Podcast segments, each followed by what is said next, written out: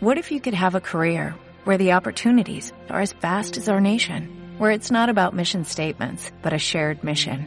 At U.S. Customs and Border Protection, we go beyond to protect more than borders, from ship to shore, air to ground, cities to local communities. CBP agents and officers are keeping people safe. Join U.S. Customs and Border Protection and go beyond for something far greater than yourself.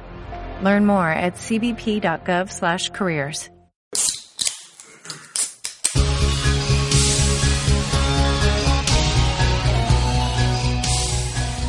días, tardes, noches, queridos amigos. Bienvenido a otro capítulo del podcast de Fan Choice. Hoy vamos a hacer un podcast distinto al habitual porque tenemos invitados sorpresa. Uno más sorpresivo que el otro. Así que bueno, eh, estoy yo acá con David. Hola. Gonzalo está recuperándose de una intervención quirúrgica, pero eso no impide que edite igual. Y bueno, tenemos un invitado sorpresa, Hola gente, ¿qué tal? Acá Germán de la maldita sector 2814. Amigo de la casa, por supuesto, y tenemos un regreso totalmente inesperado. Oh, de la temporada 1 y 2, Matías Tierra 2 acá, directo de San Juan. Sí, eh, no hemos reparado en gastos y lo hicimos venir a Matías desde San Juan en gastos que pagó él, por supuesto. Por supuesto. Este, pero no reparamos en Bueno, no, gastar. no reparamos en gastos. claro. Claro, no reparamos en que él gaste el dinero. Doy fe que no reparé en gastos, gente. Eh, el capítulo de hoy vamos a retomar un toque de la temática esto de las décadas, pero vamos a hablar, vamos a volver a una década en realidad que son los 90. Pero Qué de- miedo, ¿no? Qué miedo. Siento que hablar de los 90 te crees en patillas, ¿no? Ani Jacob, estoy pensando Rukauf, Sí, sí, estacioné la Ferrari afuera. Sí. Estacioné la de esta rosa afuera. Pero lo vamos a ver exactamente como acá dijo Germán, desde la perspectiva de la generación perfil. Que somos los. Que Hoy es, por el hoy. core, que es el core de todo esto, ¿no? De, de tu comiquería, mi comiquería, o sea, todo nace ahí. Exactamente. Que somos los que hoy tenemos 30 y largos. Déjalo ahí, 30. Déjalo ahí. Los 30. En los 30. Los 20 y 15. Claro, los, los 20 y 15 que tenemos todos. Y que nos iniciamos con esto, básicamente. Sí, sí. Es el primer amor, es, es, el- es la raíz de todo. Yo creo que siempre di- digo que todo nace con el Dark Knight. De ahí del Dark Knight sale la película de Tim Burton. De Tim Burton sale el, el club de Batman, era Mako Mazuka. Y ahí sale Andrés Acorsi con toda la movida de, eh, de perfil. Sin, sin eso, sin eso eh, yo creo que hoy estaría eh, siendo millonario, Sí, probablemente, o, vi- o viviendo en la calle, cualquiera de las dos, pero no estaría teniendo una comiquería. Sí, tendríamos quizás empleos redituables. Claro, estaré bien, a fin de mes no me molestaría cuando me llega la boleta a la luz. Hasta No seríamos miembros productivos de la sociedad, si lo pensamos. Seguramente contribuiría a la sociedad. Sí, sí, sí, seríamos gente distinta. Pero sí, obviamente a nosotros la, la infancia nos crió eso. Ir sí. al kiosco de revistas y llevarnos Batman, Liga de la Justicia, Superman, Flushman. Flushman. Flushman, never forget. Tiene que ser un paréntesis para discutir el, el nombre de Flushman ese. Porque me acuerdo de una nota en Comiqueando donde explicaban cómo se llevó ese aborto. ¿Discutir nombre. o reírnos? O reírnos del nombre Flushman. No, no, pero había, había, habían barajado una serie de nombres, que Flashman era uno de ellos, me acuerdo, y decidieron ir por el nombre de inodoros ese de Flushman. Más allá de toda la polémica de la revista Flash que existía en ese momento, eh, Teóricamente fue el editor de, de perfil que agarró y dijo directamente, bueno, Flash, Flash no se puede por la revista que existe, Flashman, que sé yo, que hago poner Flushman. Y en el momento cuando Andrés, Diego y Rafa. Rafa. se enteraron de eso, ya está, ya era, ya era tarde, ya había salido de imprenta, ya está. pero Teóricamente. en una nota que hacen en Comiqueando, que, que revisan eras de, de la historia del cómic, ellos arman la generación perfil, justamente, hacen una nota sobre eso y es una autoentrevista que se hacen entre, entre ellos. Sí, sí. Y se chicanean con, el, con respecto al nombre de Flushman y dicen, ¿de quién fue la culpa? Dice, la culpa no la podemos decir, pero nosotros pusimos en la, en la mesa el nombre de Flushman y quedó. O sea que la culpa en realidad sale de Acorsi y compañía pensando que no iba a quedar capaz. Pero a la, a la larga ese nombre de mierda. Claro, tiraron los peores nombres como cuánto que no le ponen Flushman. Claro, como cuánto que sí, cuánto que no. Tomá. Y agradecí que nos dejaron ponerle farol verde a Green Lantern, que es lo que él quería hacer. Hola Andrés, si estás escuchando esto, es con respeto. ¿Cómo era el de la broma asesina? Que le querían poner el chiste. No, ¿cómo era? Ay, la El chiste que te mata. El chiste mortal. Chiste mortal o al. Pasa que Killing Joke justo es intraducible, ¿no? Por el remate. Qué joda. Arre se llamaba. Re- el remate que te mata, ¿viste? ¿Cómo, lo- ¿Cómo le pones para que tenga la ambivalencia, no? Claro, sí, sí. Pero bueno, o sea, y nos. Perdón, o sea, aparte de todo, yo de Flushman quiero destacar algo, que ya creo que lo dije en algún podcast anterior. Fuera de los issues originales Yankees, es la única edición completa que tenés de Mike Baron y Messner Loebs. Mm, Sí. En cualquier parte del mundo, ¿eh? Por lo menos habla inglesa y habla hispana. Y Capaz que en Bulgaria salió Sí, sí. completo, pero dato incomprobable. En Bucarest Press salió. Claro, ese es Ucrania. Ese es Ucrania. Ese es Ucrania lo editó completo. Este, pero la realidad es que somos una generación que yo creo que no se volvió a repetir. No. Porque ahora tenés el kiosco de revistas inundado de vuelta de cómics y libros de Salvat, pero no sé si va a existir algo llamado Generación Salvat. Generación Omnipress puede llegar a ser. Yo creo que el planeta sí tuvo un, eh, una semilla importante eh, acá en Argentina, pues la primera, que, o sea, la primera editorial grande, que el primer grupo editorial grande que, que trajo sus resacas acá a Argentina, porque no es que publicaba en Argentina, pero me parece que sí formó algo eh, en cuanto a eh, formación de gustos, ¿no? Toda esta cosa que a la mayoría de argentinos que no la mayoría, que a algunos argentinos les gusta el formato tapadura, que te pide, che, ¿lo tenés tapadura tapa blanda? Toda esa cosa, bien, el germen es Planeta Agostini 2007-2008. El formato absolute, que, la gente que empezó a hacer comiquera en esa época, que es justo Batman de Nolan, el comienzo de, del Marvel, Marvel en el cine, de esta segunda wave de Marvel en el cine, eh, Planeta Agostini formó el gusto de la gente en cuanto a ediciones. Quieren ediciones más faraónicas, mastodónicas, menos legibles, menos cómodas, pero esta cosa que se escucha mucho de quedan linda en la biblioteca. ¿No? Eh, eh, todo eso nació, Cinco no te lo puso, Forum no te lo impuso, eh, Panini tampoco en su momento, todo eso se formó con Planeta Agostini en Argentina. Sí. Sí, Que o sea, hicimos con ediciones resaca de España. cinco lo que tenía... Todos querían el Kingdom Come, el, El ese Kingdom. Come, todos querían ese... Bueno, Nadie bien. era fanático de Crisis, pero querías ese Crisis que venía con cosas. ¿Por qué? Porque era grande. Claro. Cinco, al igual que Perfil y, y Forum, eran Nakam Pop. Mm, O sea, sí, sí, sí, eh, nosotros, a ver, nosotros, Cin- cinco eran cuatro pendejos en Barcelona que tenían más hambre de cómic que, otra, que, que recursos. y sí. Ahora, Y así le fue, lamentablemente. Nosotros somos una gen- una generación que creció leyendo. Batman de Alan Grant. Mm. Perdón, chicos, creo que con 8 años leíamos año 1 Y sí. de Miller. Yo Killing Joke la leí cuando la sacó Perfil con 10 años. 10 años, completísimo. Papá, ¿qué, qué, qué pasa acá? Claro, ¿Qué, le hicieron a la señora? Bárbara? ¿Qué le hicieron a esta ¿Qué señora? le hicieron a ti, chica? claro, Dios mío, no. Eh, eh, o sea, veníamos de Batman de Adam West. Sí. Veníamos de tipo de el Batitwist y toda esa mierda de colores, toda esa cosa, a Killing Joke. No, pero tuviste en el medio al Batman de Barton, el del 89. Sí, yo no me acuerdo Sí, si para los A mí 10 mi vieja, ya a mi vieja no me... Yo soy del 82, a mi vieja no me dejó ir, aparte era PG-13. Sí. Me compró el cómic de Daniel me parece, la adaptación, Jerry. Orwell. Y porque supuestamente iban a mostrar cosas que no se podía y yo me acuerdo llorando, era, ¿por qué no me dejas ver Batman? Debe ser una pelotudez como la que estoy mirando en Canal 13 en este momento. Debo haber Y no. tenido padres más irresponsables porque me acuerdo de ir a haber visto en el 92, que tenía 7 años, Batman Returns. Que no entendí tres mierdas, digo, ¿qué está pasando en ese momento? Claro. Da miedo, el pingüino le muerde la Claro. nariz a alguien. Y después comprar la adaptación en kiosco de libros y revistas. Creo, creo que también de Daniel O'Neill. Yo Sí. no vi ninguna de las dos en cine. Yo tenía 6 años para Batman del 89 y tampoco me pasó Y la no, misma que a vos. no no me parece que sea para vos la película, pero Guillermo Macumazuca dice que si no, Claro. bueno. Es un boludo. Claro que ahí Claro. en ese, en ese momento, cuando éramos pibes, eh, Batman lo pasaban a las 12 del mediodía, creo. En- el Club de 13. No, el club de Batman era a la tarde. Era la tarde. Yo lo veía cuando salía de la escuela, sí, Sí, más sí. o menos. Me- Pensé que era como el zorro ahora. Que encima iban, iban los nenes ahí y les regalaban muñecos de super amigos en blister. Uf, Sí, bueno, no hay otra manera de regalarlos, disculpen, el en blister me quedó de... Sí. Ya son vintage. Eh, qué feo eso, ¿no? Che, no, pero estoy buscando la edición vieja. Cha tu madre. Sí. Claro. Che, cómics viejos no tenés. Viejos como que 5. Ah, viejos como yo, la puta que te parió, A la, pendejo del orto. a la audiencia joven les va a pasar a ustedes eso.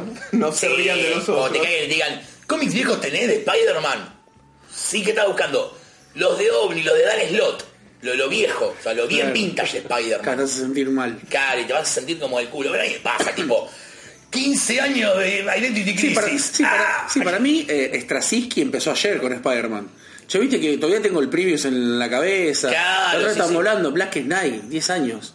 No puede ser. Final Night, que Fi- salió ahora la edición Omnibus. Pero no, no, eh, Final Crisis. Final Crisis. Final Crisis también fue hace poquito. El New 52 que tanto cáncer nos dio a todos, eh, hace 8 años fue. Sí. Hace 8 años. Hace 8 años de Flashpoint. ¿Sabes con qué me di cuenta cuando empecé a sacar las cuentas de esa?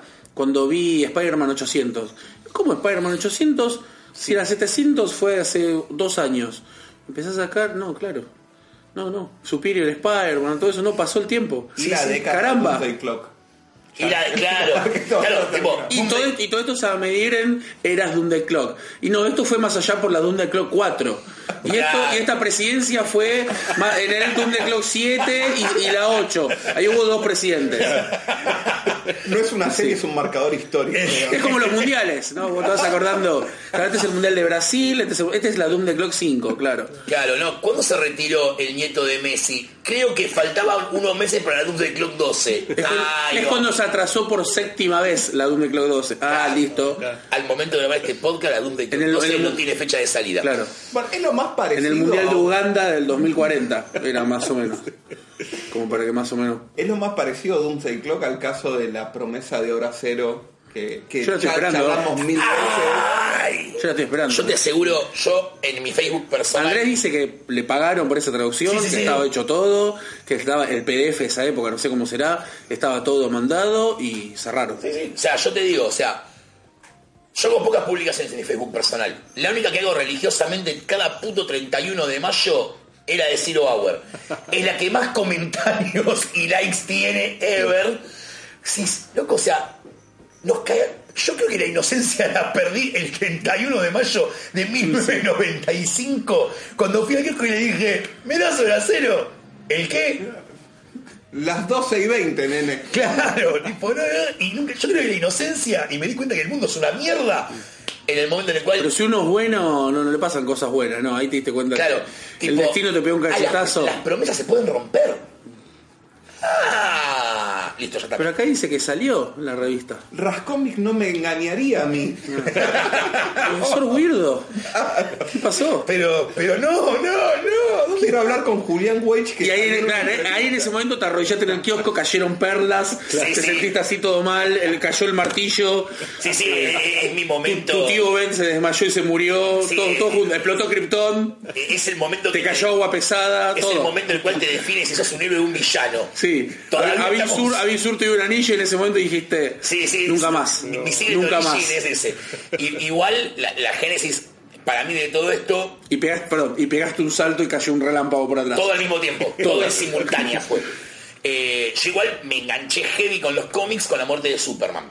Que mi vieja me la trajo, yo siempre dije que es uno de los puntos pivotales en, en mi historia es esa. Es tipo el día que cae mi mamá, te compré la muerte de Superman, todo el mundo habla de esto. ¿Cómo que se murió Superman? Me spoileaste el libro, La concha de tu madre, hasta que veo el final, veo el título, La muerte de Superman. Sí. Amigo, dale. O sea, ¿en serio? Bueno, esto lo hablamos en, en algún otro podcast. De, habían salido notas en el diario diciéndote se murió Superman, lo va a publicar perfil. Y era un nene de 7, 8, 9 años en. No, para Superman no se puede morir. Superman vuela, sonríe, te saluda a la cámara de, de- de la televisión. Para mí fue el, el momento impactante también. Y aparte, mi viejo me traía las historietas a la noche, laburaba en turno noche y llegaba a las 3 de la mañana. Y cuando me trajo la muerte de Superman, desvelado el boludo, al otro día al colegio. Y la primera vez que llegué de, de vuelta a un lugar fue a los 8 o 9 años de ir al colegio sin dormir y mis amigos diciendo. ¿Qué te pasa que tenés ojeras? No puedes tener ojeras, tenés nueve años. ¿Qué- ¿Con qué te drogas? Se murió Superman. Ah, bien por vos. Y, seguí. y uno estaba traumado, aparte te los spoilean en la tapa. La tapa era lo más sanguinario que podía haber Sí. pibe en esa época. Sangre negra. Sangre negra. Sangre negra. Por eso era, creo, creo que dijiste la comparación con Salvat, creo que no existe eh, y acá me, me voy a arriesgar, pero creo que no existe una edición que haya hecho más comiqueros en el mundo que la muerte de Superman perfil. No hay una edición de Salvat, no hay una edición de CC Ucrania, no hay una edición de, de, de- Forum, no hay edición de Cinco, no hay edición de, edición de nada que haya generado más comiqueros, que haya despertado más ese bicho, ese, ese metagen que tenemos que, que la muerte de Superman. Eso activó el quiero más. Sí, yo. Quiero más. El Paco, de repente empezaste a desaspirar virulana y, Sí, es sí, por eso. Mal. Yo, de, de hecho, como dato simpático, vos Aspirar mencionabas. virulana, mira, qué buena. Duele, Esa es nueva. duele, duele. Esa es nueva. Yo la nota de la muerte de Superman que me en los medios, me entero en Villiquen. De hecho, como dato muy gracioso, tengo todavía el artículo guardado de Villiquen, que era una... Como si la estuviera viendo, no la estoy viendo, por cierto, para los que lo están escuchando, era en el costado de una de las páginas, con un fondo celeste, y decían que el nuevo Superman iba a ser el hijo de Superman. El que escribió la nota no sabía nada, Villiquen miente, o sea, no tenían ni idea de lo que estaban poniendo, pero dijeron, queda lindo si ponemos esto. Además, perdón, yo no sé si les pasó a ustedes, imagínense mi impacto, 10 años, murió Superman, y la kiosco el mes siguiente, Superman 30. ¿No se había muerto? Claro, hay algo raro. Y encima era la etapa de Birne de contra Mr. Mrs. Pitlock, que en la etapa estaba Lois diciendo, muérete Superman, ahora él es mi hombre. Y es como tipo, pero referencia a la muerte de Superman. Pues dice, muérete en la etapa. Debe ser antes. Claro, si era como 10 años antes. Pero bueno, no importa. Quizás otra curiosidad de perfil. Perfil arranca publicado en 1990.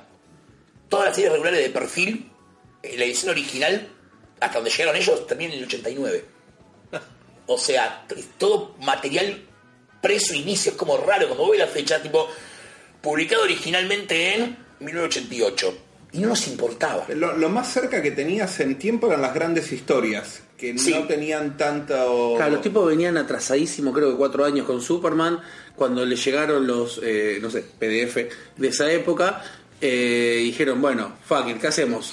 Eh, ¿Seguimos atrasados como estábamos, Roger Stern, eh, el comienzo de Jurgens, o vamos directamente a la papa caliente?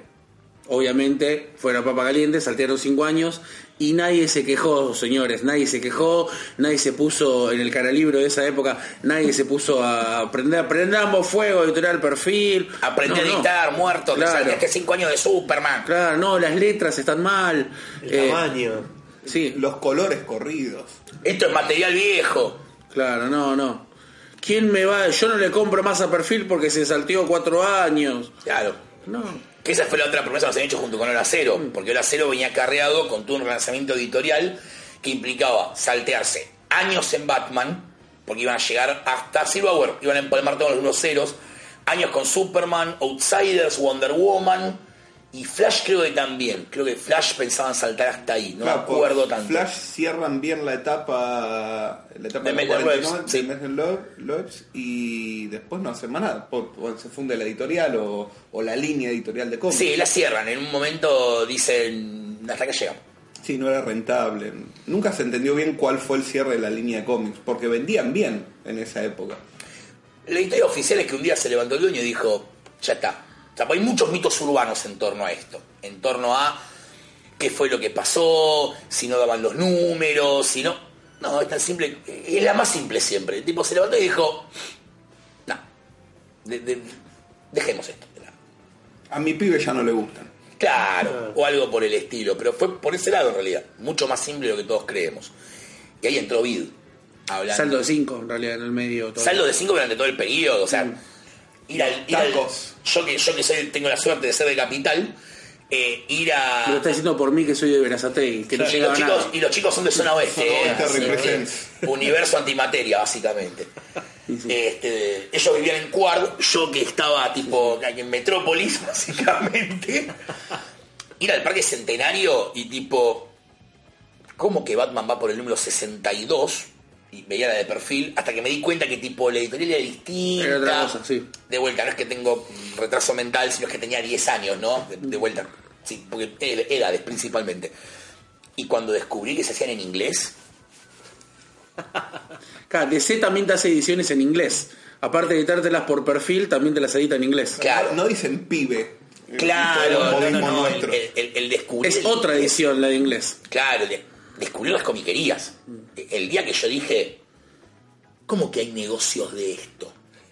Porque si bien te venían las publicidades en perfil, con 10 años no te manejabas solo como para ir al centro y dependía de tu mamá.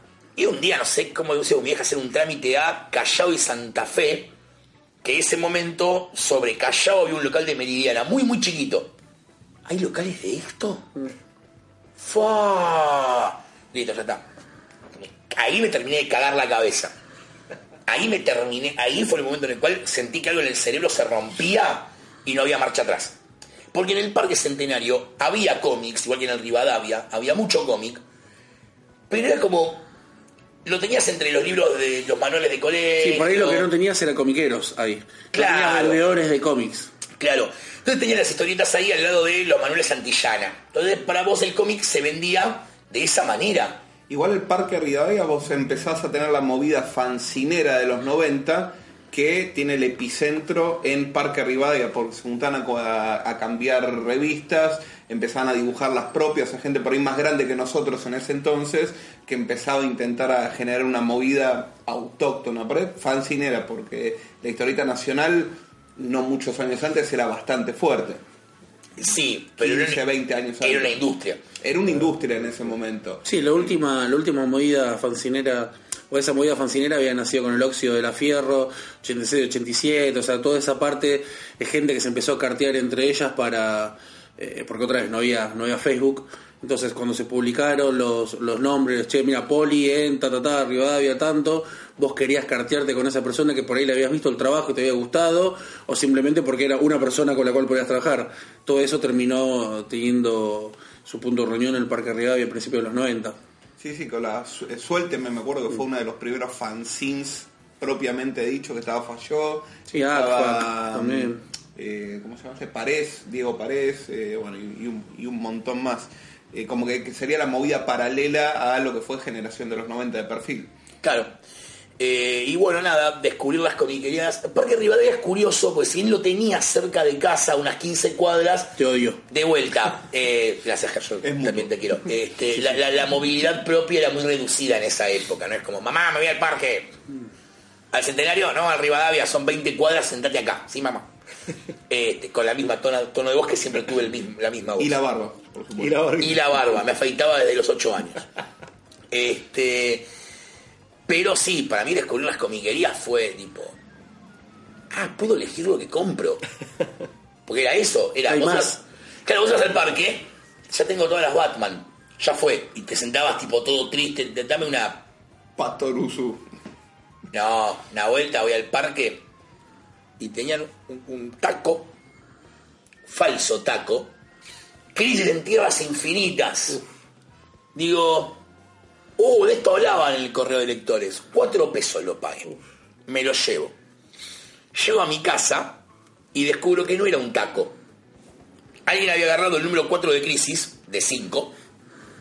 En la contratapa había puesto pegamento, había pegado el 4, el 6, el 8 y de un patrol, perdón, la patrulla condenada 16, ponele un número random de la patrulla condenada. Eso era el taco. Digo, bueno, lo voy a leer igual. O Claro. sea, ya había ediciones retailer exclusive en esa época. Sí.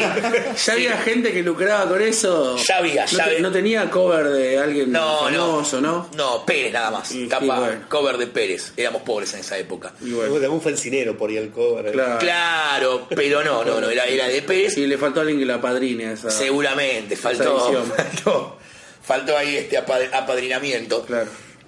¿Qué boludo? Crisis 4, chicos.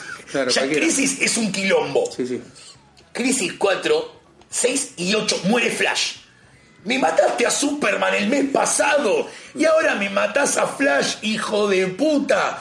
No, Flash murió hace como 10 años, campeón. O sea, Yo encima te sumo que más o menos para esa época había visto la película de Transformers, donde also me mataron a Optimus. Prime. y a todos los Autobots, básicamente. Y a lo más importante, a Ratchet, a Jazz, todo. Todos. Sí, sí, sí, no, en nuestra infancia La estaba tipo concha. bañada en La de sangre. G.I. Joe decía que la vi más tarde, ¿no? Cuando muere Duke. Pero la de Optimus era como, ¿cómo? Sí. ¿Qué pasó? Fuerte. La parte es terriblemente depresiva la Sí, muerte no, de pero- Optimus Prime. Es- Todas son depresivas en esa película. Sí. Cuando le pegan el tiro a, Ay, a Ironhide, que le sí. agarra la pierna a Megatron Sí. y le dice sobre mi cadáver, Megatron le dice, qué heroica tontería, ¡pum! Y saltan Ah, pedazos. tipo, pará, y cuando arrancás G2 que caen en el cementerio Autobot y son todos zombies, Uf.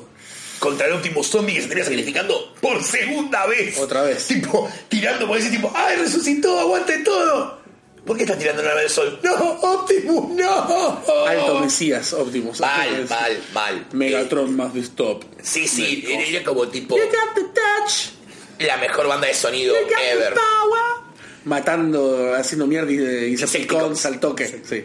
La mejor película de Transformers ever. Obvio. La única. La única película La de única, la Transformers. única. Eh, Entonces venía- venías de muerte tras muerte tras tras muerte, muerte. tras muerte, tras muerte. Después si se murió un pariente también es anecdótico. Venía de muertes sí, sí, sí, importantes. no, no, que de hecho me pasó. Venía, uf. me, me pasó el año siguiente una tía abuela con la que vivía yo. Y tipo, bueno, voy al parque a sacarme, tipo, viste, para despejarte un poco. 11 años, no entendés muy bien el concepto. Una muerte en la familia. A ver, bueno. matan a Robin. La concha de tu madre. Pero tiene mi edad, no puede morir. Claro, pero para de matar gente, hijo de puta. De vuelta, chicos. Hoy por hoy, ah, mirá, van a matar a uno. Hola, Rosenberg en X-Men. Como tipo, hoy por hoy los cómics los estrujas y cae sangre. En esa época no era lo normal y nadie revivía. ¿Había muerto Barry Allen en Crisis? No había vuelto. Marvel. Marvel, Supergirl había muerto, no había vuelto. Gwen Stacy en los 70. Gwen Stacy, Robin, Jason todo había muerto y nos vemos en Disney. No se resucitaba. Entonces la muerte te, te pegaban heavy. Porque Superman resucita. Bueno, sí, es kryptoniano, bueno, dale, la cámara kryptoniana de la pindorcha. Ya nos llegamos al punto en el cual revive Jason Todd, revive Oliver Queen, revive... Uy, boludo, ¿viste en el último número? Mataron a Lois Lane. Hagamos Uh, volvió. Claro, hagamos apuestas. ¿Cuánto tarda? ¿Ya volvió Polié? Ah, bueno, está bien. Vuelve en la última página. Ah, bueno. Bueno, hay un video muy bueno de Max Landis donde dice que la muerte y el regreso de Superman mataron la muerte en el cómic. Sí. Dice, cuando vos matás a Superman y no lo dejás 10 años inactivo, lo revivís al año siguiente, después de la saga del regreso de los Superman, el funeral y toda la bola esa, eh, lo que estás haciendo es decir, mira, nene, se murió, pero en un año ya lo tenés de vuelta. Y en el medio de toda una saga que te lo explica. Claro, es que en los 90 hubo dos puntos pivotales. No voy a hacer mucho hincapié en esto, porque por allá hicimos el capítulo de los 90 donde lo hablamos, que es... La industria se da cuenta que hay dos cosas que venden un montón. Números uno y muertes. Porque la muerte de Superman, el día que sale la Superman 75, no sale como la muerte de Superman. Moría un personaje importante de la serie de Superman. Claro, todo lejos de pensar que él era el protagonista que se moría. Y había colas en la comiquería, hay documentales sobre esto, hay colas en las puertas de la comiquería que daban dos cuadras de cola de gente esperando que abran Y salía el número en, En la bolsa negra. En la bolsa, negra. negra. con los regalitos, toda la bola. Sí. Ah, matar personajes financieramente rinde, listo, llegamos hasta el día de hoy. Lo que yo no entiendo es cómo a hoy no se dan cuenta que ya dejó de rendir. Que ya tipo, matamos a Wolverine, no vale nada ese número. Porque la gente ya es como tipo, Nadie se acordó nunca de Charles Soul. te lo compra el chabón que viene llevando Wolverine porque venís llevando Wolverine. No, no. Ya no sé si hay gente que lea Batman que diga, uy, boludo, mataron a Wolverine, me lo voy a ir a comprar para ver cómo muere. Chupa un huevo, va a volver en dos años, tres años, Es mañana. bíblico. A los tres días se va a parar de nuevo y... Es bíblico. Eh, Jean Grey creo que también fue la que menos tardó en volver, pero bueno, se llamaba Fénix, estaba como un toque implícito en el nombre. Igual tardó bastante. Tuvo- Sí, no, Ah, yo- porque Madeleine Pryor estuvo. No, porque decir, bueno, sí, de- pero la última muerte, la de Morris. La mete- Ah, no, yo hablaba de la original. No, la original, de la- Fénix Oscura. Roger Stern y Buscema la, la empiezan a mechar en Avengers. Sí, sí, después y en X Factor vuelve. sí. Sí, sí, sí. sí. Pero, digamos, o sea, no era lo normal. Moría un personaje, moría.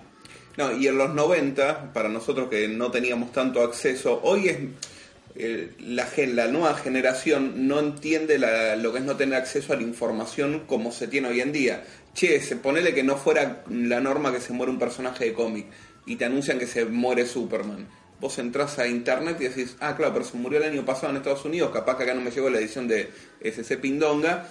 Ah, pero está vivo ahora, lo revivieron. El, impacto que tenía en ese momento era todo sorpresa. Claro, los demás te spoilean todo hoy.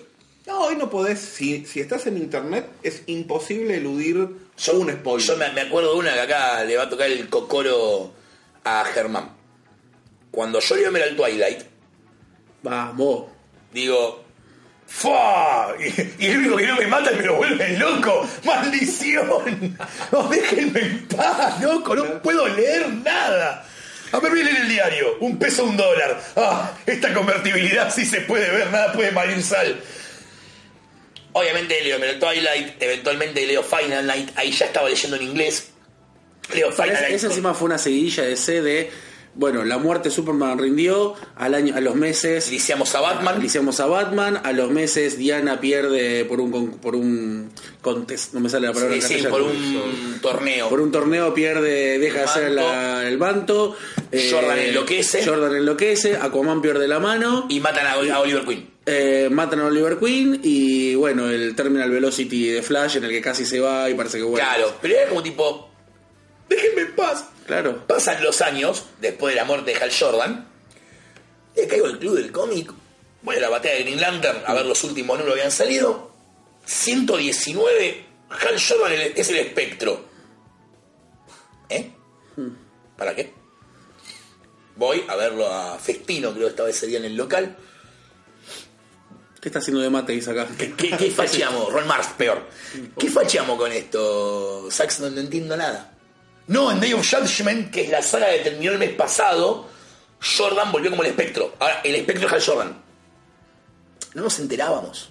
Hoy le sacan 20 retailer variants. Digo, Judgment, que es lo primero que hace Jones para, Para DC. Sí. Sí, es como Para tipo. con el personaje encima. Sí, sí, es como tipo onda. No te enterabas. No, no. Te enterabas cuando llegabas a la comiquería y veías el número. Y, y lo leías. Hoy ya te enterás antes, porque te lo spoilean. eh, Como la editorial. No, y aparte llegar a la Como el no casamiento de Batman. y encontrarlo, que no se lo haya llevado las copias que tenían disponibles. No, No, yo recuerdo alguna artera que era revisar, como para mí también venía a la capital era eh, cruzar cinco Bifrost, Mordor, lo que sea. eh, eh, vos venías, vos venías para acá y por ahí no tenías la plata, la plata para comprarte todo lo que querías. Entonces escondías la revista que vos querías en, en vez de poner en la, en la de Batman, vos querías llevarte la de Batman Anarchy, no sé, alguna de esas, y la escondía yo en la batea de lo que sea, de cualquier otra cosa que no tenga nada que ver, de las galletas. esas-. Sí, esas de Norma, en los mangas de Norma, no sé, Appleseed o, o, no sé, Silent Mobius, alguna sí. cosa de esa que sé que un otaku no se va a llevar ese número. Sí, y sí. por ahí con la esperanza de que el sábado siguiente todavía esté, yo me lo puedo llevar. Sí, sí, sí, esa, eso, eso era un truco común. Y lo escondías en otro lado y ya fue. Que sea lo que Dios quiera. Hoy puteamos cuando nos pasa eso. Cuando vamos a la de Superman y decimos, ¿qué mierda es una Batman acá? No, hoy vienen directamente, che, me la guardás y por ahí después no te la retiran. Sí, eso también puede pasar. Eh, igual porque yo por lo menos desconocí en ese momento que existía algo llamado suscripción, que era decirle del club del cómic, ¿me guarda Green Lantern cada vez que salga? Pasa que en esa época también éramos conscientes de, y por ahí el mes que viene no tengo los tres pesos que sale la americana, ¿entendés? Tipo, capaz que era onda, no, no tengo los tres pesos que sale la No, mi revista, mamá no me... no te la puedo llevar. Mi mamá gana 400 pesos, así Claro. que 3 pesos Es mucho. es un, es un número. Es el 1% de su sueldo casi. Y yo de Constitución me iba, salió un peso 10 el subte, de Constitución me iba caminando hasta el Parque Rivadavia. Caminaba, o sea, de Constitución, San Juan, no sé qué, Rivadavia, y ahí subía 30 cuadras. Un Con- poquito más. Sí. Desde No, 9 si de es, al, si es al 1000 y Rivadavia no es al 4000. al 5000 del parque. Al 5000, bueno, 40 40, cuadritos. cuadras.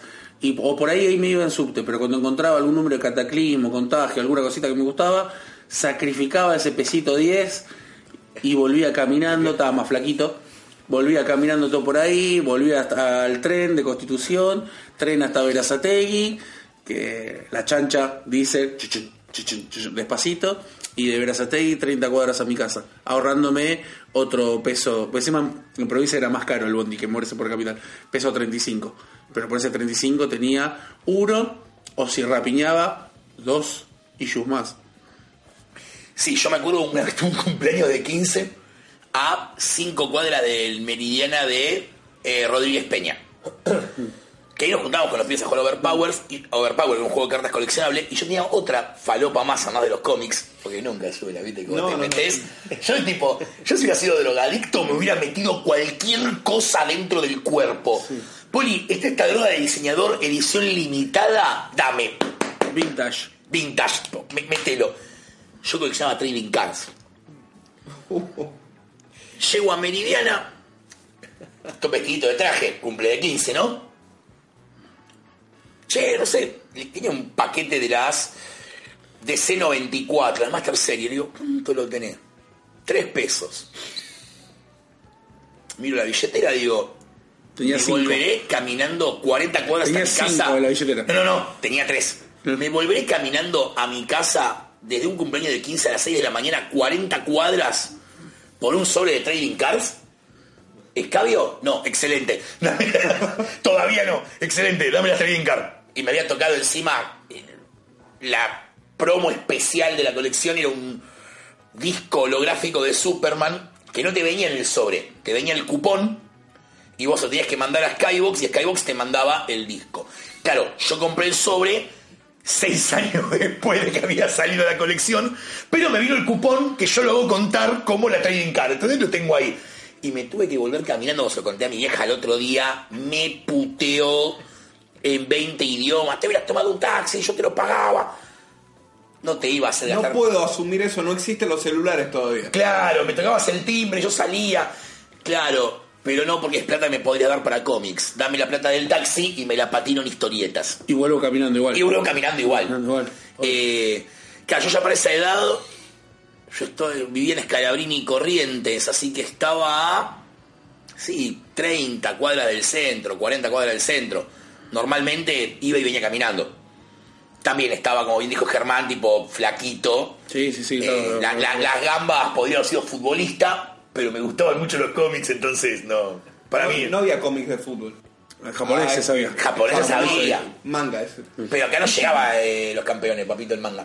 No, tenían Se la- habré practicado el tiro gemelo, eh, pa- pateando tobillos. Sí, sí, rompiendo gente. Claro, huracán en el cielo, a ver, subite, ¿viste? yo siempre era alto, y bueno, yo me tiraba abajo y uno que salte. O sea, Pero- que rebotar en el palo, no, no salía como Richard. No. no, no rebotás el palo y volabas a traer No, no, palo. no, nos hemos lastimado No, sí, sí. heavy imitando a los campeones. Creo que ha habido más bajas imitando a los campeones que imitando a los Power Rangers. O pensá que el tiro gemelo, dos personas tienen que pegar al mismo tiempo pateando tobillo del otro, o el otro pateándote a vos. Claro, no, no, Como paso. Y aparte para que salga... la- Y lo peor de todo es que en tu cabeza parecía lógico que, claro, la pelota hace esa, hace esa chanfle porque los dos le pegan al mismo tiempo, entonces uno hace que la pelota vaya por un lado y en tu cabeza, en tu cabeza era lógico. Claro, Era obvio que va a pasar sentido, eso. Tiene obvio, sentido, ¿cómo? makes sense.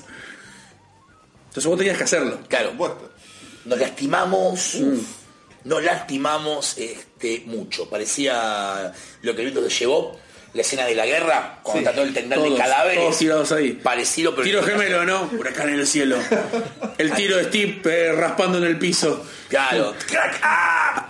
Mi pierna. O llegar a tu casa y tenés la zapatilla, la está rota. Sí, no nos matamos de casualidad. Yo he llegado a la conclusión de que no nos matamos de pibe de, de Y no orto. teníamos por el metagel. en gel y, no, y comíamos con las manos sucias. Eh, somos más resistentes. Sí.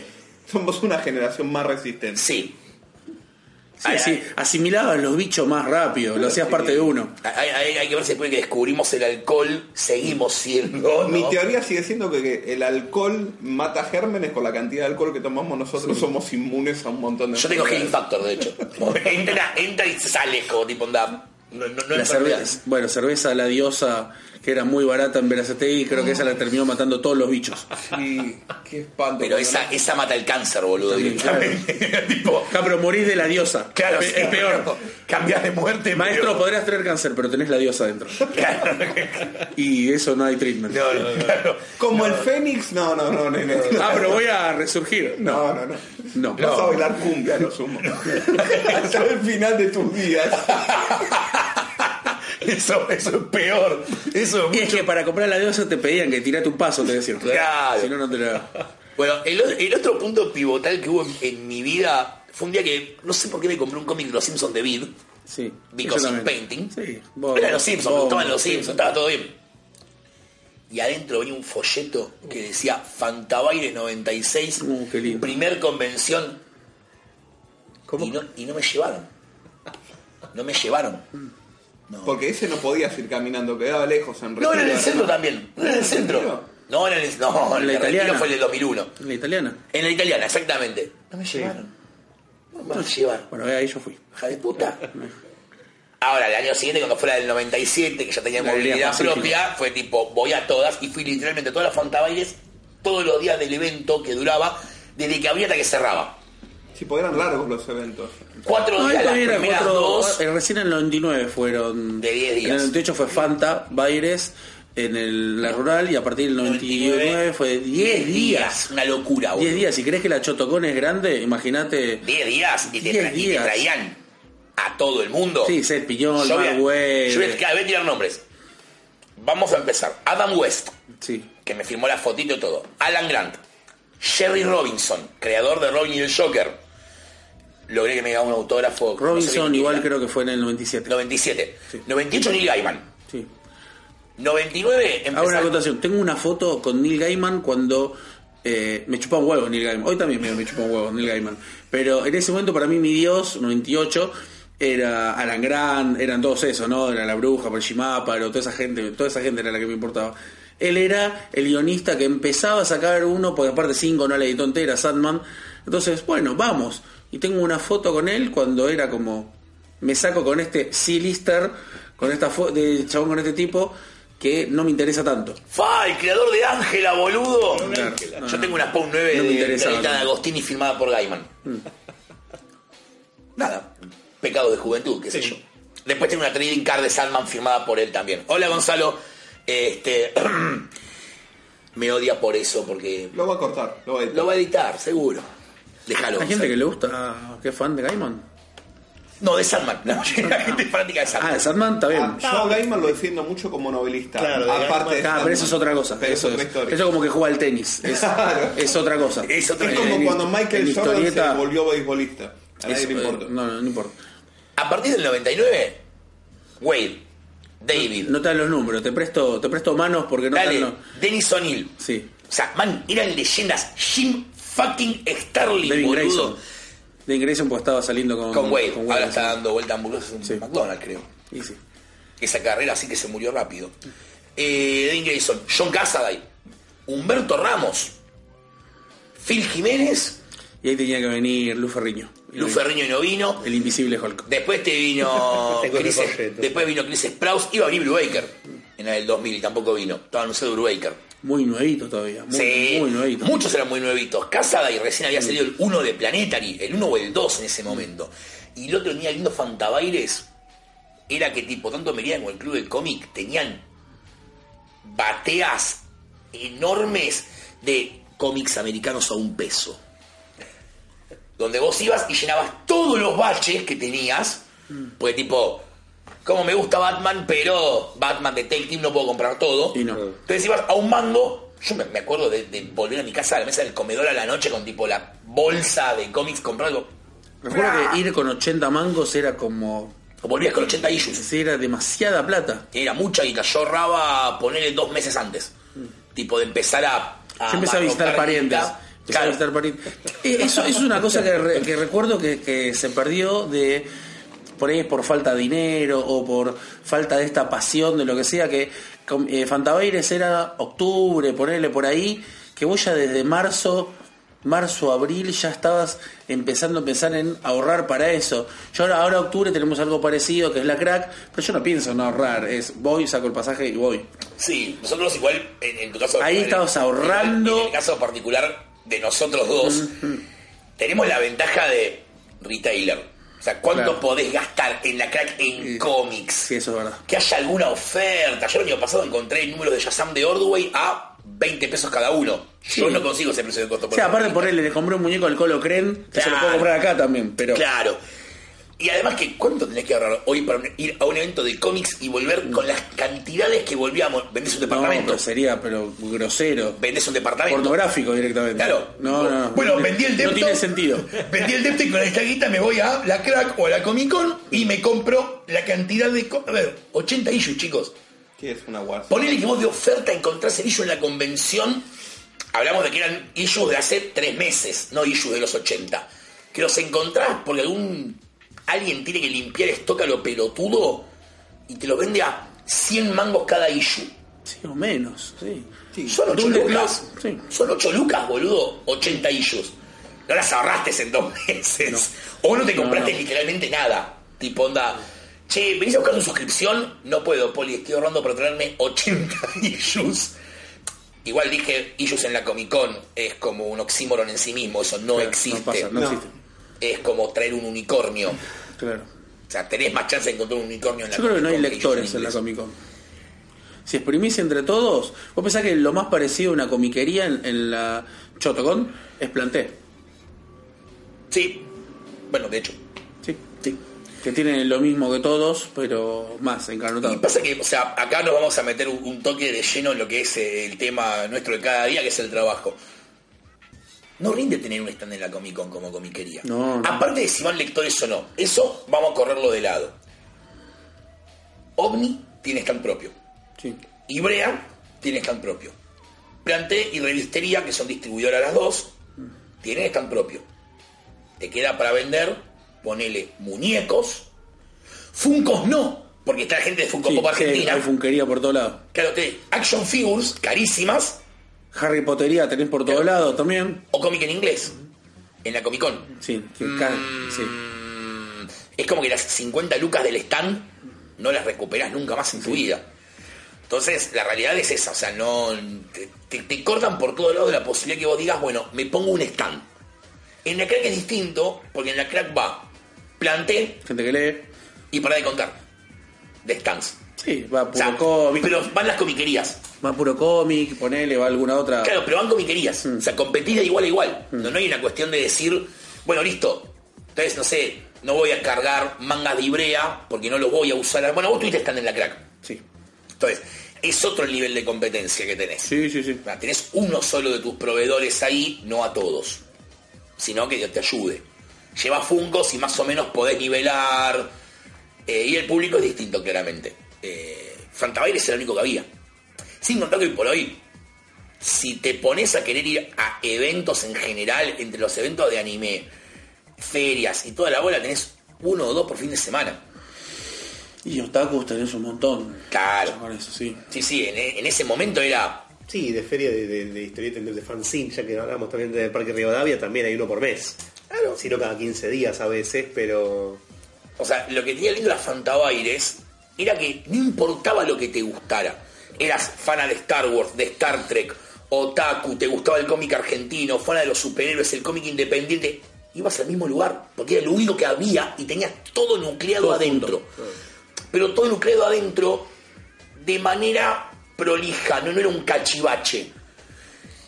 Había proyecciones, está bien, seamos realistas. Hay actividades que se hacían en la Fantabaires que hoy no se pueden hacer porque no tienen sentido. Básicamente Ahí que es proyectaron eh, la Batman, Batman Beyond, los primeros dos capítulos en inglés sin subtítulos. Claro, porque antes de que se diera. Claro, la, de, la de Dragon Ball china, coreana, no me acuerdo. La de Goku peleando contra el cocodrilo inflable. Fantastic Four del 94. Fanta- eh, Fantastic Four, La de eh, la de Macros, Do You Remember Love, Sí, la bellísima Ayo Boete y Mazuka. claro, pero porque no teníamos de dónde Claro. sacarlo. Sí, hoy no puedes hacer proyecciones, ya estás medio complicado. Estás complicado, pues ya te pueden caer a decirte, amigo, ¿dónde está la licencia para esto?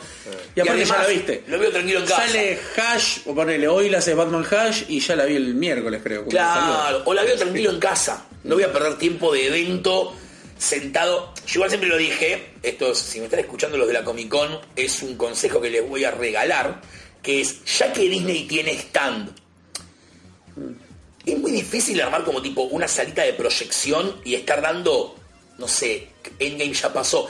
Endgame eh, en bucle todo el día, cuestión de que el chabón que va y pueda ver, aunque sea una película con el precio de la entrada. Capaz que me dicen, sí, mirá, se lo preguntamos a Dina y nos dijo tu puta madre. O no Endgame, pero no sé, Homecoming, alguna película vieja de Marvel, que las pueda ver en calidad cine, aunque la sala sea más chica, dame algo más por el valor de la entrada. Yo me volvía de Fantabaires con la pila de cómic comprado, las pilas de cómic firmados, dibujos Charlas, charlas que tuve con gente que no. en la cola, te ponías en la cola. Bueno, en la crack me pasa todavía, de por ahí estar en, en cola esperando para algún dibujante. A mí pasa en el hotel. charlar. Incluso. En el hotel ver gente en el ascensor, ¿no? Subir Claro. y ver gente. Bueno, en Rosario en realidad te pasa los cuatro días, pues vas caminando por la Rosario, peatonal. Rosario se viste de cómic por Claro, cuatro días. porque además vas caminando por la peatonal y "Eh, ¿qué haces, Poli? ¿Qué haces, nene? ¿Todo bien? ¿Sí? eh?". A mí me pasa eso, que es como el, el primer año que va Clara, Clara no, no es del palo, eh, Clara descubrió todo este mundo oculto cuando empieza a salir conmigo, y le pasaba, la vez que íbamos a la crack, no podíamos hacer cuatro pasos sin que alguien me saludara, me dice, estamos en otra ciudad. Le digo, claro, pero pues somos todos Claro, pero es la ciudad cómic. es la ciudad, del, es la capital argentina del cómic. Eh, felicitaciones a los chicos de la crack, por cierto, ya que estamos. con- Escuchan, yo sé que esto lo escuchan. Pero en ese momento, el lunes a Fantabailes y era increíble, tipo, conocer tipo de afuera, Peter David. Vos le cortaste la mano a Aquaman, hijo de puta. Jim Starlin, Jim Starlin decirle, dibujame un Robin. Muerto. Sí, se lo pedí, lo tengo, lo tengo ahí guardadito. Este, una de mis posesiones más preciadas es el Robin muerto. Cinco, comprar cinco y leer Question de saldo. Porque encima de la época comiqueando había sacado, Sujo había salido, no sé, Cry for Blood, la de Huntress, y Sí. tipo recomendar Question en la comiqueando. Otra cosa que creo que nos formó como lectores, muy fuerte la comiqueando, cuando la Obvio. podíamos conseguir. Eh, el, el decir tipo, Son las pocas cosas que me llegan a zona sur. claro, Comiqueando y Laza. Sí, nosotros acá las conseguíamos. También teníamos que ir a buscarlas en realidad, no es que le llegaba el kiosquero mío. Pero era tipo. ¡Fua! Loco, o sea. Mirá, es enorme el mundo del cómic. No es las cuatro que sacan perfil. Cinco contando los cazafantasmas. Yo me había olvidado de los cazafantasmas, que lo hablábamos en preproducción. Yo la tengo completa, los 16 sí. números, boludo. De, de hecho, de pibe era la que más me gustaba. Igual acá me sacrifican, pero a mí no me gustan los cazafantasmas, así que creo que también qué? es por... La primera película me parece divertida, la segunda me parece un, un bodrio y con la tercera no me meto porque es políticamente incorrecto. No, no vi la tercera directamente, así que. Es, un, la es un tema... No, no, no, no, es que yo tengo, no, no, yo tengo una política que es Igual ahora viene una nueva tercera. Claro. O sea, yo igual tengo una política que es, las cosas que me gustaban de chico, hay que dejarlas, Dejarlas ahí. A mí Transformers, me habla de Transformers, me paro, te aplaudo, San Optimus Prime. ¿Alguien intentó ver la serie de Transformers de vuelta hoy? No. G1 y es complicado. Es inmirable. He-Man es inmirable. La gente que dice, eh, con el dibujo nuevo de Shira arruinaron el universo He-Man. Estaba arruinado, amigo. Estaba mal parido. Claro, mirá de O vuelta. Thundercat, uno piensa en Thundercat y piensa en el opening. Claro, vos No, pensás en los pero- Open o los Pero Thundercats estaba. El problema que tiene la serie se cuando éramos pibes nosotros, un solo villano. Claro. Entonces todos los capítulos Todo eran. Skeletor tratando de derrocar a la monarquía. Claro. Era Skeletor tratando de derrocar a la monarquía y He-Man defendiendo el status quo. Shira era mucho más interesante Pero como Shira serie. por lo menos era, era, la re- eh, era una rebelde en serio. Era derrocar un, golpe- un gobierno de facto. Estaba buenísima Igual, Shira. igual yo te he dicho la otra vez que estaba mucho más planteada desde el origen, la mitología. Cuando hicieron Shira fue, sentaron a Straczynski y le dijeron, armate una mitología para esto, y el chabón hizo una Biblia, hizo una cosa así para Sí, sí, serie. Shira para mí es como la excepción a la regla. Igual lo que esta de cosa es la billetera de la yo creo yo, que yo llamo la, la billetera de la nostalgia. Sí. Porque es eso, es que te saquen un nuevo muñequito, ahora te lo reviven, eh, te lo mantienen, con Motu es eso, hicieron los Motu Claxis y empezaron de nuevo y te sacan, y ahora creo que van a empezar a sacar de nuevo las primeras figuras. No, van a sacar los vintage, Los vintage. estilo vintage, Claro. con articulaciones nuevas. O sea, va a poder, es el vintage, vos lo Va ves y es el mismo muñeco. Va a poder hacer así. Claro, va a poder doblar los codos, va a poder tomar cerveza, básicamente. Claro, sí. Pasa que me parece que el vintage tendría que ser eh, como el vintage, como Claro. las tortugas ninja, tendría, Claro. no tendría que tener más movimientos. No, es que para mí el vintage tendría que ser el vintage. Fin. ¿Lo vamos a reeditar? No, No. si no ya no es vintage. Déjalo como está. Claro. O sea, deja. Si yo quiero comprarme He-Man de Top Toys, me va a sangrar el ojete. Pero además, seamos realistas. Un reissue de un muñeco es lo mismo que un facsimile edition.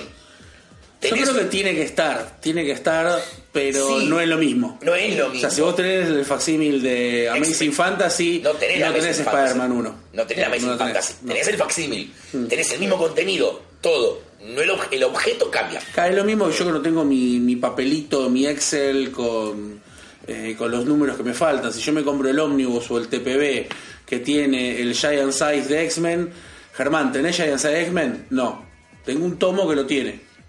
Claro. Exactamente, o sea, eh, no, no tenés el, el objeto, que es lo mismo. No lo tengo. Tipo, mira, rehacen los muñecos de He-Man. Claro, no tenés a Skeletor. Si yo me los compro, me compro los vintage. Si los Skeletor es Skeletor. Este es un reissue de Skeletor. Ojo, si vos me decís los Motu Classics, que eran los muñecos de He-Man con esculturas nuevas, tipo más DC Direct o más Mattel, Ah. está buenísimo. Si es un esqueleto nuevo, porque toda la escultura es nueva, toda Sí, la- sí. Eso sí es un esqueleto nuevo. Ahora no, tengo el mismo de vuelta, es un reprint. Sí, pero hoy la nostalgia es un negocio. Antes no. Porque se estaba generando. Bueno, sí, pero nostalgia tenés, qué sé yo, si vos naciste en los 80 y te gustan los Igual, Beatles, los- igual, perdón, la- claro, esto te iba a decir, la nostalgia sigue existiendo, siguen remasterizando discos de los Beatles. Pero hoy es una industria. Claro, porque se generó eso. O sea, cuando. A ver, la generación que hoy tiene nueve años no va a tener nostalgia. Las cosas pasan muy rápido. Hoy les gusta Gravity Falls, mañana les gusta eh, Gumball, pasado mañana les gusta Regular Show, Hora de Aventura. Nosotros teníamos tres series de dibujos animados, cuatro con toda la furia, Eso es lo que hablamos toda la vida. que las veíamos durante seis años. Lo único que tenías que para ver era pasa- Robotech, Transformers, He-Man, G.I. Show. Sí, más y ya. Massinger, sí. ¿no? Eh, sí, Arga, sumale, ponele. Claro, pero hoy lo que tenés es que con Netflix y esto y con. eh, Yo vi a los pitufos. Y los También. el inspector Gadget. Claro. Eh, me parece que la. robando un término alemán, ¿no? El- el- la avidez de novedad lo que hace es que vos estés todo el tiempo con, con Netflix, con hoy miramos Casa de Papel, hoy estamos todos con Sabrina, mañana estamos todos con Stranger Things, y, y hoy ya no está hablando la gente de Sabrina. Hoy ya no está hablando la gente de Merlí. Hoy ya la gente no está hablando de. Hoy estamos hablando de qué mala que es esa Inseiya hecha eh, de Netflix. Y pasado mañana vamos a estar con la próxima que Netflix te dice que tenés que mirar. Claro. Yo O Netflix o HBO o cualquiera. Hoy ya la gente yo veo los domingos y ya no hay posteos de Game of Thrones. ¿Qué pasó con Walking Dead? Walking Dead, y acá de vuelta, vuelvo al retailer. Mientras la serie la estaba dando Fox, durante el periodo de temporada, vendía Walking Dead como si no hubiera mañana. Literalmente al día siguiente que daban el último de la temporada, paraba de venderse. Umbrella Academy. Nunca vendí más Umbrella Academy que esas dos semanas. Sí, Que esas dos semanas en las que Umbrella Academy por todos lados. Hoy, de- hoy estoy como antes. Ya no se vende más Umbrella Academy. sí, sí, ya no me la piden. No, pero yo lo que digo, el punto que quería hacer que para mí el valor nostálgico, lo único que puede llegar a tener en 20 años para el pibe que hoy tiene 10 es el MCU. Te guste o no, yo creo que el impacto cultural que tuvo eh, esa fase, y sobre todo si la fase 4 no está tan buena. Sí, es el Star Wars de, de ellos. Sí, en, en un universo de 20 películas. Yo creo que en 20 años se va a recordar como... Yo vi Iron Man 1. Sí, pero tu gran diferencia que vos tenés es que son personajes y cosas que vienen existiendo desde hace 50 años y no Pero van a dejar para de ellos. existir. Pero no para ellos. No, no, pero a lo que voy es, ya hoy por hoy, gran parte de los cómics que leemos nosotros, que una cosa que nos quejamos es, otra vez Magneto, la concha de tu, otra vez el Joker. Es robar con la nostalgia también, porque es robar con personajes que vienen hace un montón. Y son cosas, Iron Man no va a dejar de salir ahora, a dejar de producirse muñecos de Iron Man, remeras de Iron Man. A lo que voy es, son cosas que siempre existen. No va a haber una cuestión de, che, ¿recuerdan ese personaje Iron Man que les gustaba cuando eran chicos? Sí, lo vamos a relanzar. No, porque los muñecos de Iron Man se siguen produciendo y no van a dejar de producirse nunca. Igual que historias, lo que te puede pasar con esos nenes es que de pronto alguno diga, che, quiero más Iron Man, internet, uh, hay cómics, cómics en Argentina, uh, sector 2814, fan choice, a ver qué onda, che, Iron Man, ¿tenés algo? Te va a terminar pasando eso. No sé si el MCU va a generar lo que generó He-Man o Transformers, pues son franquicias que en un punto dejaron de, de existir. He-Man y Trans- Transformers en Japón no, pero para Latinoamérica Igual años que el fanático del MCU no necesariamente es lector, No, claro. necesariamente es comiquero, y para ellos eso es eso. O sea, para ellos dejó de salir Capitán América. O sea, se retiró el Capitán América. No hay más Capitán América Claro. para ellos. Pues no necesariamente vos salís y compras Infinity Gauntlet. No, no, ya sé, pero a lo que voy digo es el valor nostalgia. O sea, nosotros, ¿por qué siguen vendiendo muñecos de He-Man? Porque hay un sector al cual apela a su nostalgia y le sigue gustando He-Man. Entonces, si vos eventualmente, realmente el Capi te gusta el personaje y no hay más películas del Capi, quizás, no era obviamente en un 100%, pero puede haya un 2% de esa gente que diga, che, hay algo más hecho con el Capitán América. La película de los 90. Claro. Sí, no voy a... No voy Con a el hijo de Salinger. O las dos de los 70. Los telefilms. O los seriales de los 40. Varias bromas malas después. Igual todos sabemos que el anime en esa época lo veíamos en esas sesiones VHS piratísimas. Nos cobraba una fortuna. Yo me acuerdo Rofka Anime, todos esos que me que eran gente que tenía casi, casi fansub, Rofka Anime y alguno más de esos que te vendían las ovas de, de Saint Seiya, de Hades, que te, que te pasaban Cabo Vivo, todo ilegal, que te pasaban eh, Evangelio, sí, cualquier cosa. Y Sí. toda la movida para que traigan Locomotion, me acuerdo, a, a los sistemas de cable. Cuando Bueno, llegó Locomotion, para mí ese fin de semana lo perdí. Lo perdí porque estuve mirando Xavier Myronet, Dohun Hanel, eh, South Park, Dogman, Y Akira pasaban. ahí. Kira. Sábado a la mañana, me acuerdo. de Otra vez la película de Macros. Chocolate con galletita y ver a Akira, ¿eh? Claro, Y no entender de Akira, y no entender claro. Claro, y así quedamos todos. Este, nosotros somos la prueba cabal de lo que fue la generación perfil. Sí, igual te estás olvidando, hay una cosa que dijiste generacionalmente que no sé si es generacional en cuanto a formación de lectura de cómics o algo que son en los intentos de los 2000 o los, los pasos de los 2000 de Marvel y DC que es SD y, Y Cono Sur. Yo, me, por ejemplo, yo, por ejemplo, compré la, la muerte de Superman, como, como todos, creo que en una feria del libro, la pagué 10 pesos, Te cagaron dos más. me cagué dando mango probablemente, pero me acuerdo eso. En una mesa así estaba y fue como, vamos a llevarla. Y después completarla de toda la historia en, bit, ¿no? Había salido toda Sí, la muerte. o cinco. O cinco, claro.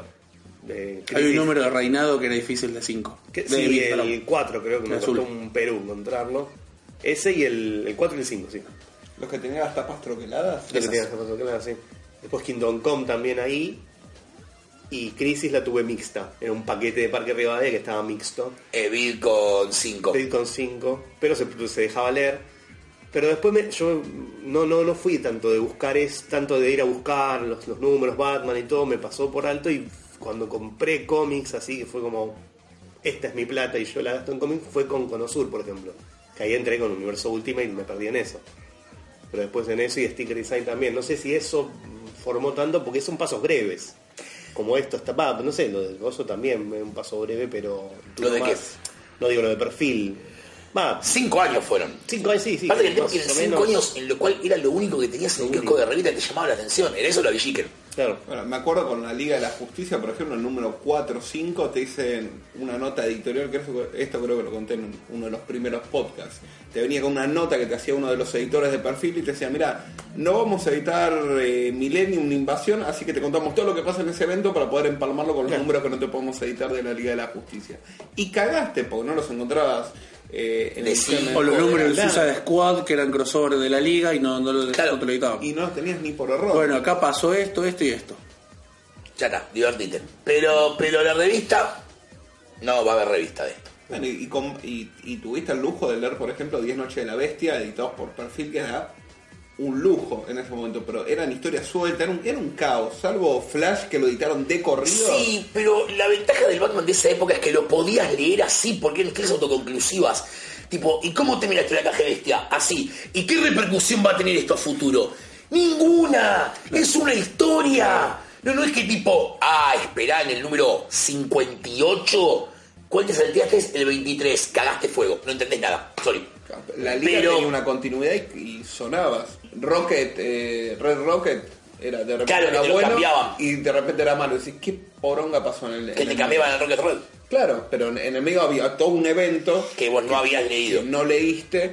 eh, lo mismo leyendas. y un bueno, la, la liga de Giffen sale de leyendas del lanzamiento. De repente había una liga nueva, había eh, hechos que te linkeaban a ese evento, porque vos no tenías la más puta idea de qué había pasado y no entrabas a Google y decías, che, me bajo el ilegal para leerlo y para poder empalmar con eso. Ah, qué épocas. Oh, tenías que sacar todo por contexto ahí. Sí, sí, sí, oír y rezar que estuvieran las ediciones de 5, porque 5 sí las sacó completa. Con eso no me faltaban. Yo nunca los conseguí. No, no. Aparte yo era fanático Yo de tenía todo irme- Millennium, Armagedón, eh, Invasión dos veces, que la de 5 venía con blasters y La de, vi- la de perfil tenía un número agregado. Sí, no, además tenía los especiales. Y especiales, por eso Blasters en los especiales. Eh, sí, no, no, yo me refería a los números de liga que no publicó perfil, nunca los, de 5 nunca los pude conseguir. Yo no soy fan de la Liga IFA. Ah, Yo soy un enfermo. Y de hecho me pasó con Breakdowns también, que nunca la pude conseguir de 5. Realmente fue un temita ese. Así que bueno, eh, esta semana hubo noticias. Mucho Hickman. Mucho salió, salió Hickman. House of X 1 y estamos contentos. El History de Wave. No lo quise leer, Ah. quiero esperar a que llegue el número físico porque en digital Te duele. No, no, mucho querés- splash, querés mucho splash y tengo miedo de perderle. Sí. De, de perderle algo ahí que sea tipo onda fa. Salió el epílogo de. Tampoco lo leí. Oso. Ah, está muy lindo. Tampoco lo leí, pero House of X, boludo, me pateó la cabeza. De hecho, creo que no leí ninguna otra cosa de la semana porque dije nada va a estar a la altura de esto. Sí. Pero Sí, Poli sí. salió. Fue un abrazo de un viejo amigo o algo así, de decirte, vení, vení, está todo bien. Pero Poli salió Batman de Tom King. No, por favor. Posta. claro, ¿Hoy sí. así abierto ese antro? Claro, sí, no, deja, me voy a quedar con, con House of X. ¿Cuánto le faltan 10 números? Uf, ¿Cuándo? se- 22 le faltan. 22. Y No, los pero- 12 de Cat Batman Ah, Catwoman, bueno, bueno, papucho. bueno, pero que termine Batman por lo Bueno, menos. por ahí ya al no ser Batman, el coleccionista en mí me dice que Sí, eso lo puedo obviar. me Claro, parece. no compro series laterales. Claro, ya está. Sale Compro la de Catwoman porque me gusta. Compro la de Batman porque soy un enfermo. Pero no tengo por qué comprar Batman Catwoman. Claro. Sí, la lógica, la lógica podría no, no dictar el, el hacer esto. Eh, No, pero no, no- no creo que mucha otra noticia tengamos, así que. Sí, eh, en un talk show mostraron los diseños nuevos de la Legión de Superhéroes. Ajá. Bendis mostró un cuadro, ahí está, un cuadro con toda la Legión. Creo que reconozco tres o cuatro nada más. Porque les cambiaron resto es todo- todos los diseños. A ver, fana de la Legión, como que la palabra reboot es como una segunda palabra Sí, sí. habitual. Hola reboot, ¿me entendés? Yo mismo me rebuteo varias veces por día la continuidad para mantenerme con la Legión, con lo cual si está bueno, bienvenido sea. O sea, que, que ya estamos acostumbrados. La bronca dejar atrás Greg Dar- Darkness Saga, Magic War, Que la van a hacer de vuelta, pero te la- te la hacen de vuelta, no te preocupes. Pero da bronca que todos esos cómics que tenés te los metes todo en el culo.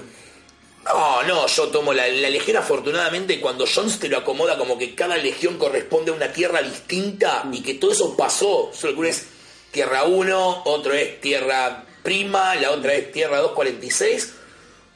Cuando elegís, tipo, mandar la legión hacia el multiverso, en vez de rebotearla propiamente dicho, como que te acomoda todo. Como que decís, ah, bueno, claro, esto pasó pero en tierra 1, esto pasó pero en tierra 247. O sea, Legión de Tres Mundos para mí el logro que tiene es eso. Es el decir, no, no, pasó, tu legión está viva. Sí, es algo, es algo así como lo que hizo Busiek y Pacheco en Avenger Forever, ¿no? Tratar de reacomodar todos los quilombos que habían hecho con Khan, Mortus, Ramatut y todo eso, todos los quilombos temporales en 12 issues, bueno, acá también, una cosa así de, de acomodar todas las legiones y todas las macanas, todos los reboots que de Way, todas las, todas las cosas y acomodártelo y hacerte un- una especie de mapeo. Claro, y una legión que puede...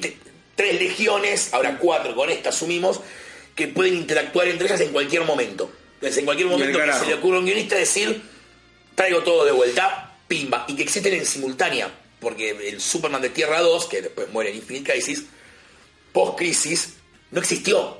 Ahí sí es como, ay, todo esto qué pasó, no existe. Y All Star Squadron nunca pasó. Ahí sí te lo borran. Acá lo que te dicen es, no, no, sí, esta legión existe, estas aventuras pasaron en otra tierra. Me parece más divertido que simplemente decirte, nunca pasó lo que te gustó.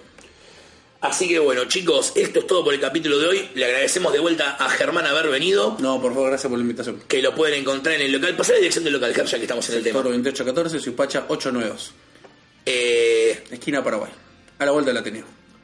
ahí mismo. Mati, igual capaz que la semana que viene te tenemos Capaz. otro capítulo. Otro capitulito para despuntar el vicio. Para, ya que te tenemos, te, te Me exprimimos. siento socio fundador de. Sos, podcast. claro, o sea, no es que te aprovechamos, te exprimimos. Por supuesto, me siento una naranja feliz. Sos una naranja feliz. Bueno, los dejo toda la semana, le agradecemos también a, a David que está acá. Eh, les dejo toda la semana para que ponderen la frase soy una naranja feliz y contextos en los cuales usarla.